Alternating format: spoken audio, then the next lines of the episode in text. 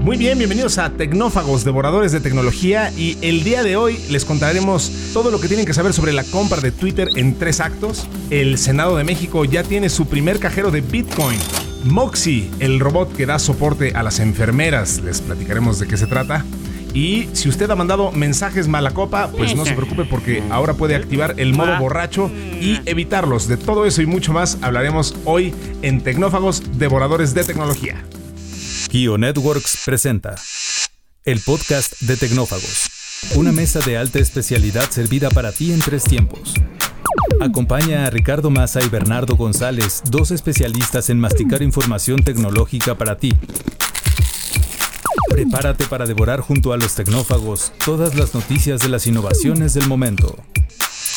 Recuerden mandarnos sus temas de interés a tecnófagos.kionetworks y quiero agradecer a toda la gente que nos está escribiendo a este programa y que nos mantiene en el primer lugar de, Spotify, eh, al menos en la categoría de podcast de tecnología. Muchísimas gracias a José Villanueva que nos pidió hablar sobre las tarjetas de crédito que se adquieren por app, eh, a Marisela Chacón que quiere saber de criptomonedas, Salvador Soto y Juan Flores también quieren hablar de NFTs, ya tenemos un, un episodio especial. Guillermo Bache, Enrique Díez, pues saludos, saludos a todos, muchísimas gracias. Síganos escribiendo, estamos considerando todo lo que nos están enviando y por supuesto todas estas solicitudes, yo, que soy Ricardo Maza, se las paso a mi compañero y amigo, que es quien verdaderamente sabe de estos temas y yo nomás aquí lo entrevisto. Así que eh, le doy la bienvenida y como siempre un gran saludo a Bernardo González. ¿Cómo estás, Bernie? Muy bien, Rick, muy contento de estar aquí eh, grabando otro episodio de Tecnófagos y pues me da muchísimo gusto que la gente nos esté escribiendo y nos esté preguntando estas inquietudes, que seguramente las vamos a responder ahorita durante las notas que estemos hablando. Y por ahí tenemos algunas cosas que estamos planeando para tener mayor comunicación y contacto con la gente también. Así es, así es, vienen cosas interesantes. Efectivamente, muchísimas gracias a todos ustedes por escribirnos y por mantenerse en contacto con Tecnófagos. La entrada de hoy. Una fresca selección con las noticias del momento. Platicamos algo que nos han preguntado mucho y que por supuesto está en todos lados, que es la eh, compra de Twitter, la crónica de una compra anunciada. Elon Musk se convirtió en el nuevo propietario de Twitter tras completar una adquisición por 44 mil millones de dólares. Y pues obviamente esto ha eh, dado la vuelta al mundo, todo el mundo eh, está, está hablando de esto, pero aquí hay varias lecturas y tú y yo hemos platicado del tema. ¿Qué tanto de esto debemos de leerlo como un esfuerzo de Elon Musk por retomar un bastión de la libertad de expresión. ¿Qué tanto está viéndolo él como un negocio? ¿Qué tanto es una movida política? Eh, a ver, ¿tú qué lees en todo esto, en esta telenovela de la compra de Twitter? Eh, me, estás haciendo la pregunta de los 64 mil con, todo esto que estás planteando, porque justo, no nomás nosotros en Tecnófagos, sino el mundo entero, literalmente todos los medios, todos los días están hablando del tema de esta compra y, y creo que de alguna u otra manera todos nos estamos preguntando lo mismo, ¿no? Este, a, dónde va Elon Musk con, con, este movimiento y qué es lo que pretende de fondo, ¿no? Eh, hay cualquier cantidad de opiniones. Este, los, los muy fans de Elon Musk pues apoyan esta idea de que él está preocupado por el desarrollo de la civilización humana y, ha comparado a Twitter con esa plaza del pueblo donde toda la gente se puede expresar libremente y él es un defensor de, que toda la gente hable. La verdad es que eso no es cierto del todo. Este, eh, justamente ayer escuchaba unas notas de que eh, la, planta de, de Shanghái de, Tesla, pues está cerrada por estas medidas tan drásticas del gobierno chino y Elon Musk simplemente no dice absolutamente nada, ¿no? No, emite ningún comentario eh, al, respecto. Y entonces... Ahí eh, sí no le estorbó tanto. Exactamente. Entonces, pues, pues, va a depender de, depende de cuáles sean los intereses con los que esté hablando, ¿no? yo comentaba el otro día contigo, este, fuera del programa, que me parece que una de las cualidades más importantes de Elon Musk como pues como un genio que es con todo lo que ha desarrollado en los negocios que, los, que ha participado, eh, esta gran visión de negocio, de hacer dinero que tiene, eh, se caracteriza porque él se autopromueve con toda esta estrategia que él mismo tiene de, de comunicación, ¿no? Eh, para ser el hombre más rico del mundo o uno de los más ricos del mundo, pues él mismo tiene una estrategia de él estar generando eh, una conversación, eh, la hace controversial todo el tiempo, eh, este, dice una cosa, hace otra, parece que habla de más, pero si lo analizas ya en, una perspectiva de más largo plazo, yo te decía a ti, tú que eres mercadólogo, que, que, no existe la mala publicidad, ¿no? Simplemente existe la publicidad. Entonces, si está generando el conversaciones y eso le beneficia en particular a sus compañías, las cuales eh, digamos, de manera formal no se anuncian en medios tradicionales, pues le ha funcionado extraordinariamente bien. Y a mí me parece, es, mi opinión muy particular, que creo que el interés de Elon Musk va mucho más en ese sentido, ¿no? En, en tomar control de, este medio de comunicación tan importante que es Twitter. Eh, también muchos ha comentado en los últimos días que prácticamente todos los medios noticiosos del mundo utilizan a Twitter como una fuente fidedigna de información, porque la gente que genera la información, pues lo que hace es que va y la publica en Twitter, ¿no? Y Twitter, eh, por muchas razones históricamente, no ha explotado comercialmente la plataforma como lo debería de hacer o se hubiera esperado que lo hiciera. Y eso me parece que le ha permitido conservar una posición eh, en cierto grado objetiva, ¿no? Si habláramos de otras empresas como este, Facebook, Instagram eh, o algunas otras, pues tienen un gran sesgo comercial, con lo cual sería muy difícil de hacer lo mismo, ¿no? Entonces, eh, pensándolo lo más positivamente posible, creo que a Elon Musk le atraen mucho los retos. Este, creo, creo que va a tratar de reestructurar Twitter para que sea un mejor servicio, me imagino que de alguna u otra forma le va a meter un componente económico para que el negocio sea viable y pueda capitalizar todo lo que verdaderamente vale eh, la generación de esa información y por supuesto que lo va a usar en su propio beneficio y el de sus propias compañías. ¿no? Esa es la, la lectura que yo resumiría hasta el día de hoy con lo que todos leemos y pues sí, tendremos que seguir esperando. Eh, parece que estamos viendo como un acertijo, ¿no? Con, esto de Elon Musk desde febrero que compró acciones. Literalmente, por eso lo comparan tanto con un supervillano, ¿no? Porque de pronto es estas acciones medio encriptadas que hace. Y tú el otro día dijiste algo muy cierto de Elon. Eh, me parece que no, no, no estábamos grabando, eh, o sea que este, lo podemos decir aquí. Pero dijiste que Elon es un maestro en, en hacerse parecer mucho más alocado de lo que es, ¿no? O sea, de repente parecía que eh, da esta imagen de, de, ah, sí, ya tuiteé esto y, es una locura y esto hace que se muevan las acciones. Y después resulta que al parecer sí tenía muchísimo más calculados sus movimientos, ¿no? Totalmente. Eh, acabas de dar un gran ejemplo, ¿no? Eh, Elon Musk ha dicho muchas veces a manera de chiste que él tuitea cuando está en el baño, ¿no? Este, y luego, si lo lees muy a la ligera, pues dirías, oye, este es un tipo que de repente habla de cualquier disparate y lo que se le ocurre irresponsablemente, ¿no? Pero nada más si analizamos eh, el timeline de toda esta telenovela de la adquisición de Twitter, eh, paso número uno, compró acciones y nadie sabía. Eh, paso número dos, en Twitter empezó con una estrategia de comunicación que parecía que estaba atacando a Twitter, ¿no? Y después develó que, que tenía el 9.2% de las acciones. Después dijo que, pretendía comprar la compañía.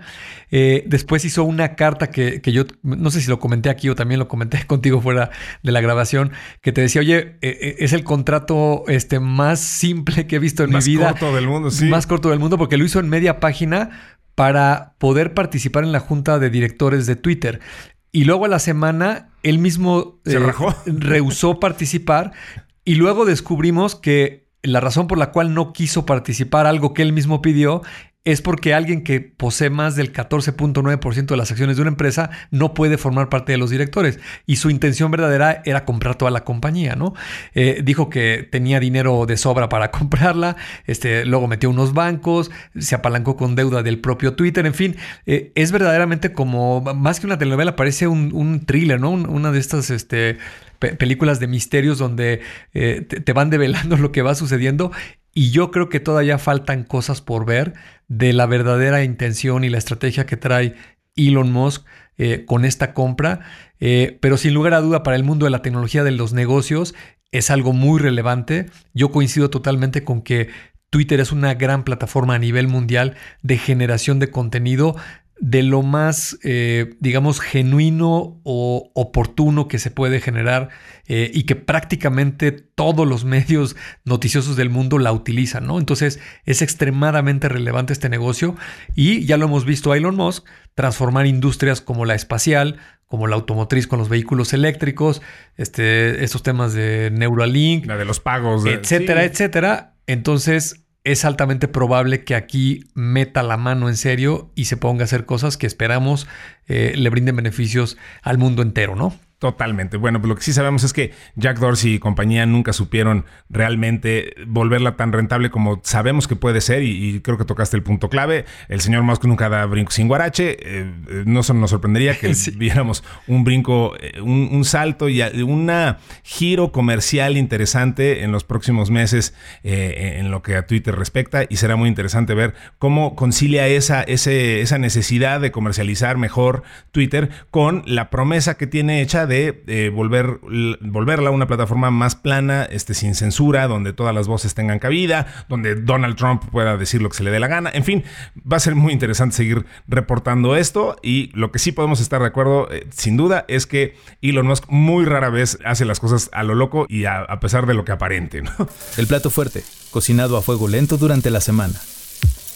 México ya le está haciendo ojitos al Bitcoin y bueno, ya se le instaló la curiosidad, ya les picó el mosco de la curiosidad sobre las criptomonedas o los criptoactivos, como me corrigieron el otro día, entre los senadores, porque se llevó a cabo un foro informativo en torno al Bitcoin en el Senado de, México y un cajero de Bitcoin fue instalado ahí mismo con fines educativos, entre comillas.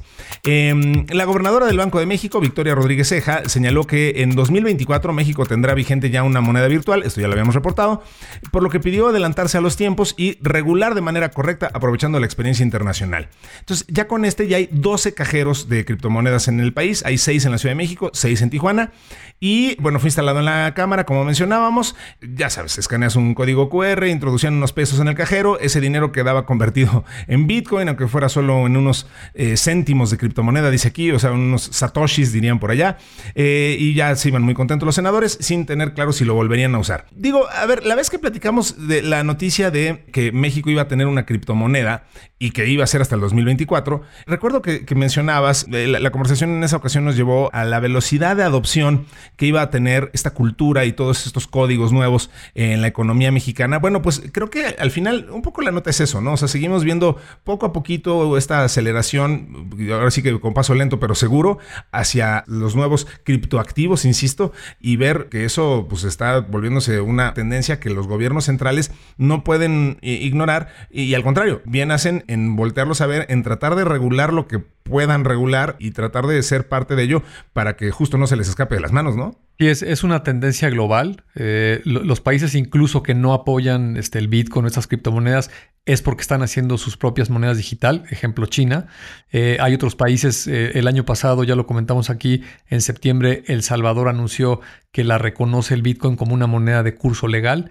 Eh, me parece que lo comentamos en el episodio anterior, eh, la reciente incorporación de la República Centroafricana, un país este, extremadamente pobre con muchos retos, y también está incorporando el Bitcoin. Y es a lo que vamos a seguir escuchando cada vez más en las noticias de cómo eh, toda esta corriente de la industria fintech, de todo lo que son los blockchains y todo lo que se puede hacer con estos activos digitales de valor, pues la gente los va a ir entendiendo, los gobiernos los van a, tener que ir regulando primero y luego, por supuesto, los van a ir a adoptar, ¿no? Es, es una tecnología, eh, hay quien la compara con el Internet, eh, todo lo que es blockchain como un protocolo que abre una enorme gama de posibilidades, no solo para el sector financiero, sino para cualquier otra industria, con una tecnología que permite hacer las cosas mucho más rápido, de manera más transparente, más confiable, eh, con un menor costo y con un sinnúmero de ventajas sobre los sistemas tradicionales. Entonces,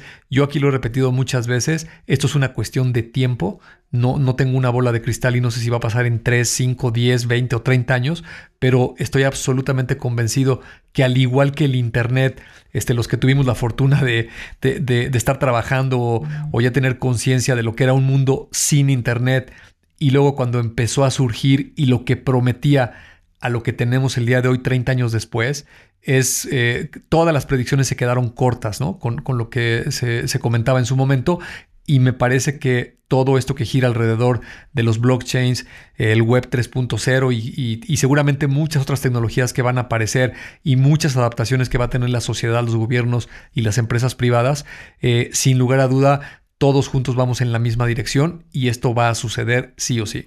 Tal cual.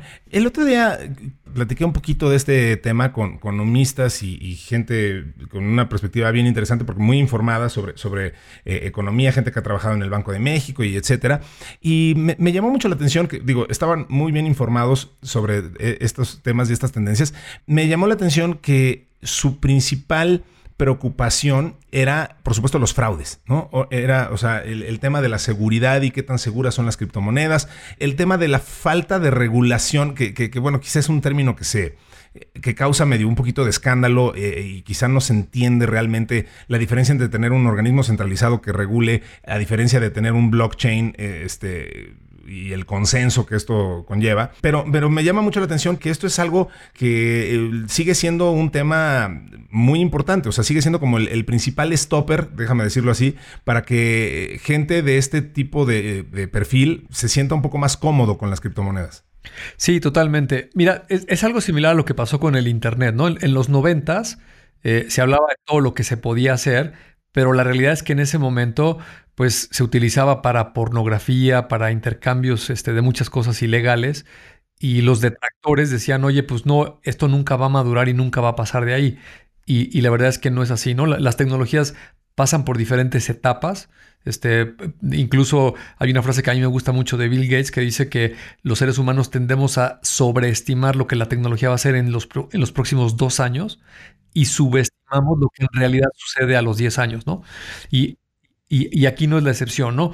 Eh, es cierto que la tecnología podría permitir que eso sea totalmente transparente, autónomo, descentralizado y, todo lo que quieras, pero la realidad es que eso difícilmente va a ocurrir. Eh, los gobiernos no van a cambiar, la sociedad no va a cambiar, las empresas, los intereses de por medio, y estas cosas se van a tener que regular, controlar e incluso las van a adoptar eh, los principales actores financieros de, un país, ¿no? los bancos centrales, el propio gobierno, este, los diferentes actores del, sistema financiero y simplemente eh, van a tomar ventaja de, estas tecnologías, ¿no? E, es, igual que eh, nunca ha sucedido ni va a suceder que que todo el comercio sea solamente electrónico, ¿no? Este, y ya no hay tiendas y ya nadie sale a comprar nada y todo lo haces desde un dispositivo digital. Pues no, eso, es, eso es una utopía muy difícil de, de que llegues a ese punto porque siempre van a coexistir. Lo que sí es cierto es que el comercio electrónico pues tiene grandes ventajas y para ciertas industrias, para ciertos negocios, pues puede tener mayor porcentaje que otros y puede ser muy conveniente, ¿no? Lo que creo que estamos viviendo en este momento es tal vez eh, más resistencia que adopción por parte de los principales actores establecidos del sistema financiero, ¿no? Pero va por muy buen camino, ¿no? Todas estas cosas que hemos comentado el día de hoy, incluso esto que, comentan en el Senado de, oye, vamos a poner un cajero, pues para educar a la gente, ¿no? Para que se familiarice con lo que es una criptomoneda. no menos. Compra. Perderle el miedo, sí. Exacto, perderle el miedo. Y pues poco a poco vamos en esa dirección, ¿no? A mí, a mí me parece que, que, que es así. Y, yo soy un convencido de que estas tecnologías sí nos van a cambiar la perspectiva dentro de 20 o 30 años, muy parecido a lo que sucedió con el Internet. Fíjate que yo pondría otro ejemplo, porque ahorita que hablabas de la adopción al 100%, eh, me quedé pensando en, que, bueno, sí tenemos ejemplos de, adopciones al 100%, igual de radicales. Me, quedé pensando en, el tema de lo que se llamaba el estándar del oro, ¿no? El, gold standard famoso, que cuando eh, antes, digo, por, si alguien no, lo supiera, pues antes eh, todo el dinero el, que se emitía en un país tenía que estar sustentado, respaldado por la misma cantidad en oro que obrara en las bodegas de ese país. En algún momento se decidió abandonar el estándar del oro y bueno, pues se dijo no, o sea, simplemente vamos a emitir el, dinero que tengamos pues, de acuerdo a, lo que un país tiene. Se hacen cálculos mucho más sofisticados, pero, pero ya no hay un sustento físico, un respaldo físico. Seguramente algún economista ahorita me estaría regañando porque está, seguramente estoy usando mal los términos, pero en esencia es eso. Es, decir, el billete que yo te doy de 200 pesos no necesariamente tiene o, ya no tiene que tener un respaldo en oro en las bodegas, arcas, bóvedas de la nación. Y eso ya es verdad al 100% del dinero. Entonces, en algún momento sí, eso también causó muchísimo conflicto y, los economistas de ese tiempo decían, ¿cómo le vamos a hacer para que, que este dinero pues verdaderamente no tenga un respaldo? Deben de haber dicho argumentos muy parecidos a los que estamos escuchando hoy con respecto a las criptomonedas, ¿no? Así es, la Reserva de los Estados Unidos, eh, si no me equivoco, por ahí de 1913 se crea precisamente para resolver ese problema, ¿no? Ya, ya no es posible mantener el 100% del dinero en circulación respaldado por oro y se tiene que crear un organismo que dé certeza pues a todos los actores económicos para que se puedan emitir más billetes, ¿no? Y eso le pasa, como, como lo estás apuntando, a, casi cualquier país del mundo. Eh, y, simplemente eso es una evolución tecnológica, ¿no? Eh, estamos hablando de un tema este, de ficción pura, porque pues, el dinero es eso, es, un acuerdo que tenemos los seres humanos de que el valor se intercambia este, con estos pedacitos de papel o, estos pedazos de metal. Este, que son las monedas, eh, y, lo mismo puede Pero por una convención. Exacto, porque es, un acuerdo, ¿no? Incluso el mismo oro, pues, pues, es un metal, ¿no? Que está ahí guardado en una bóveda, o te dicen que está guardado ahí, pero pues en realidad tampoco es útil, ¿no? Me, acabas de recordar que esta semana Warren Buffett, este, que, que, alguna vez escuché una declaración de él que me pareció muy sensata, que decía, yo, yo no invierto en criptomonedas porque no le entiendo. Ahora ya se volvió más radical, ¿no? Ahora dijo que no, no, no las compraría todas. Ajá, que dijo que no compraría todo el Bitcoin este, ni por 25 dólares, ¿no? Este, yo, creo que sigue, este, me, me, gustaba más la frase anterior, ¿no? De que tal vez no le entiende. Es, simplemente es una convención de, en este caso es un algoritmo, es un registro en la red que está distribuido, etcétera, etcétera, todo el cuento del blockchain. Y entonces en eso confiamos los diferentes actores de una sociedad, el sector financiero, pues para poder transaccionar, ¿no? Eh, y, lo que se invente hacia adelante, pues seguirá estando dentro de esta ficción acordada. Se, se llama realidad intersubjetiva, ¿no? Es el término correcto según este, los filósofos. ¿no? Yuval no. Ajá, exactamente. Según Yuval no Harari y gente por el estilo. Exactamente. Ese es, el, es, un filósofo y dice que es el término correcto, ¿no? Este, todo, todo lo que no es tangible y está acordado entre las personas es la realidad intersubjetiva, ¿no? bueno, lo que no es subjetivo es que vamos bien atrasados en el tiempo, así que vamos a meterle velocidad a las notas, porque, bueno, la que sigue en realidad la podemos pasar bastante rápido, porque eh, en realidad es una cosa que les queremos recomendar que vean, porque, bueno, la, nota es eh, con respecto a este robot Moxie, y a mí me encanta esto porque eh, la verdad es que es de las cosas que inspiran sobre la tecnología y es del, verdaderamente para lo que está hecha la tecnología. A ver, estoy hablando de un robot hospitalario que está ayudando a combatir una ola de agotamiento entre las enfermeras. Sabemos que evidentemente los últimos años han sido terribles para todo el personal de salud. El robot Moxie está esperando aliviar el estrés y los niveles de agotamiento que muchos trabajadores de la salud experimentan actualmente. Moxie es un robot, eh, se escribe M-O-X-I latina y búsquenlo por favor en internet para que vean de qué estamos hablando porque es un robot que tiene sensores de, de todo tipo. Lo desarrollaron en la Universidad de Texas, mide unos dos metros de altura, tiene un brazo robótico, hace expresiones oculares, está equipado con LEDs, con inteligencia inteligencia artificial, tiene sensores de seguridad, almacenamiento seguro, se conecta a Wi-Fi. Lo vienen implementando desde 2020 y ya hay 15 robots de este estilo en hospitales de Estados Unidos y se planea lanzar otros 60 a finales de este año.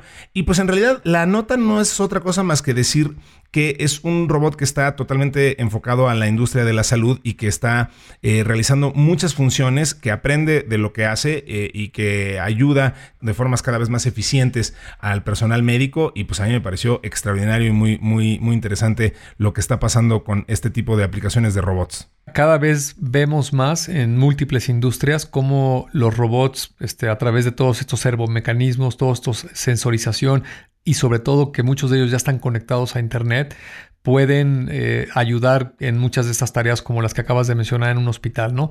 Eh, pueden eh, pasearse por las estaciones, llevar material, recogerlo, hacer revisiones de rutina, etcétera, etcétera. Muchas cosas que pueden, en, este caso particular, pues quitarle la, fatiga de esas tareas que son tediosas, que es la razón principal o primordial que usamos actualmente en la sociedad y en las empresas estos robots, ¿no? Para todo lo que es mecánico y repetitivo o a veces hasta peligroso, estos robots la verdad es que ya tienen bastantes buenas capacidades.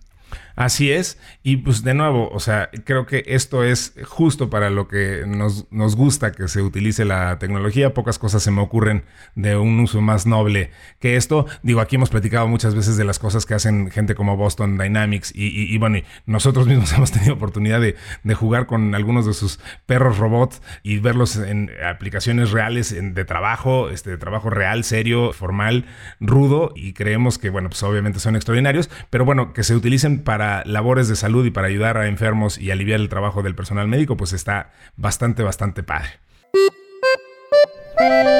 Siempre queda un espacio para el postre.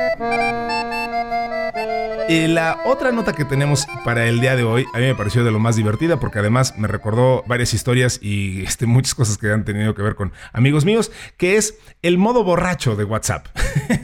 Básicamente de lo que se trata es una aplicación creada por una empresa china que se llama Gree Electric, cuya función es bloquear y retrasar distintas funciones de aplicaciones, entre ellas WhatsApp. No es privativa de WhatsApp, lo que hace es que bloquea las aplicaciones para que no puedas utilizarlas cuando hayas bebido un par de copas de más y entonces puedas este, realizar o recibir llamadas de, a, personas indeseables, así como evitar que se te acepte un cargo bancario desconocido. Este modo solicita una verificación de sobriedad para poder desbloquear el envío del mensaje, pues con esto se evitará, de acuerdo a la empresa, evitar situaciones vergonzosas e impertinentes. Aún no está disponible, pero se espera que eh, pronto puedas activarla. Digo, yo ya he visto eh, y ya existen y ya puedes descargar eh, aplicaciones de este estilo. Incluso un amigo mío... el primo de un amigo el, primo de un amigo me contó que tenía una que, le pedía este, realizar operaciones algebraicas para poderse desbloquear eh, este, cuando, la, cuando la encendía. Y, bueno, decía, mira, de todas formas, uno, este, pues si estás suficientemente sobrio como para decidir hacer una llamada y también estás suficientemente sobrio como para, o sea, como que esa parte de tu cerebro no se adormece tanto, entonces se ponía a resolver las operaciones algebraicas. y además, por otro lado, pues te bloquean el WhatsApp y pues ahí está Instagram, Telegram, no sé qué, este, los SMS, etcétera. Entonces decía que no, no le funcionó tanto. La ventaja que puede tener esta aplicación desarrollada por Gree Electric es que esto sí eh, bloquee muchas más aplicaciones y no nada más WhatsApp y que efectivamente te vuelva socialmente disfuncional durante el tiempo que esté encendida. Y seguramente eh, son versiones este, primarias y, esto tendrá que evolucionar. Y pues eh, cuando le actives el modo fiesta, este, pues te irá restringiendo cosas y cada vez será más práctica, ¿no? Porque por lo que comentas, pues como que todavía le falta que la pulan bastante. Bueno, pues sí, todavía le falta esto depurarse un poquito, pero bueno, ya cuando menos, como dices, vamos en la dirección correcta. Y bueno, pues ya que hablamos de WhatsApp, la compañía lanzó una nueva función en su aplicación para reunir en un mismo lugar grupos separados que giren en torno a una misma temática o espacio social en común, con una estructura que les permita tener localizados los mensajes más importantes y difundir las últimas novedades. Esta es la opción de comunidades y permite a los usuarios recibir actualizaciones y organizar fácilmente grupos de discusión más pequeños sobre los temas que más le importan. O sea, que puedes reagrupar tus grupos, este valga la cacofonía, y puedes entonces crear estas comunidades ahora dentro de, WhatsApp. Pues bueno, una funcionalidad más con un WhatsApp que yo sé que tú no eres muy partidario de, sé que sientes que siempre van unos cuantos pasos atrás de otros eh, tipos de aplicaciones de mensajería. Y digo, e, es un estándar de facto y lo usamos todos, pero la verdad es que en cuanto a desarrollo y evolución del producto, pues está sumamente rezagado cuando lo comparas con otras plataformas y pues tal vez es consecuencia de lo mismo, ¿no? Eh, casi en todas las industrias cuando alguien es el líder por mucho, pues se relaja y decide ya no hacerle tanto desarrollo y me parece que WhatsApp está pasando por por, esas fases desde hace varios años, sobre todo si lo comparas con aplicaciones de otras latitudes como Asia, que lo hemos aquí mencionado varias veces, este, o el mismo Telegram. Eh, dista muchísimo, ¿no? De lo que se puede hacer en una y en otra. Así es. Sí, sí, sí, yo, yo también coincido. Creo que eh, sin duda WhatsApp, eh, pues lo que tiene es justo ser el estándar y, donde se ha este, homologado todo y, pues, el que, y ser de meta, ¿no? Que ahora es lo que le dio el impulso mundial, pero sí, efectivamente hay otras que tienen aplicaciones mucho más divertidas.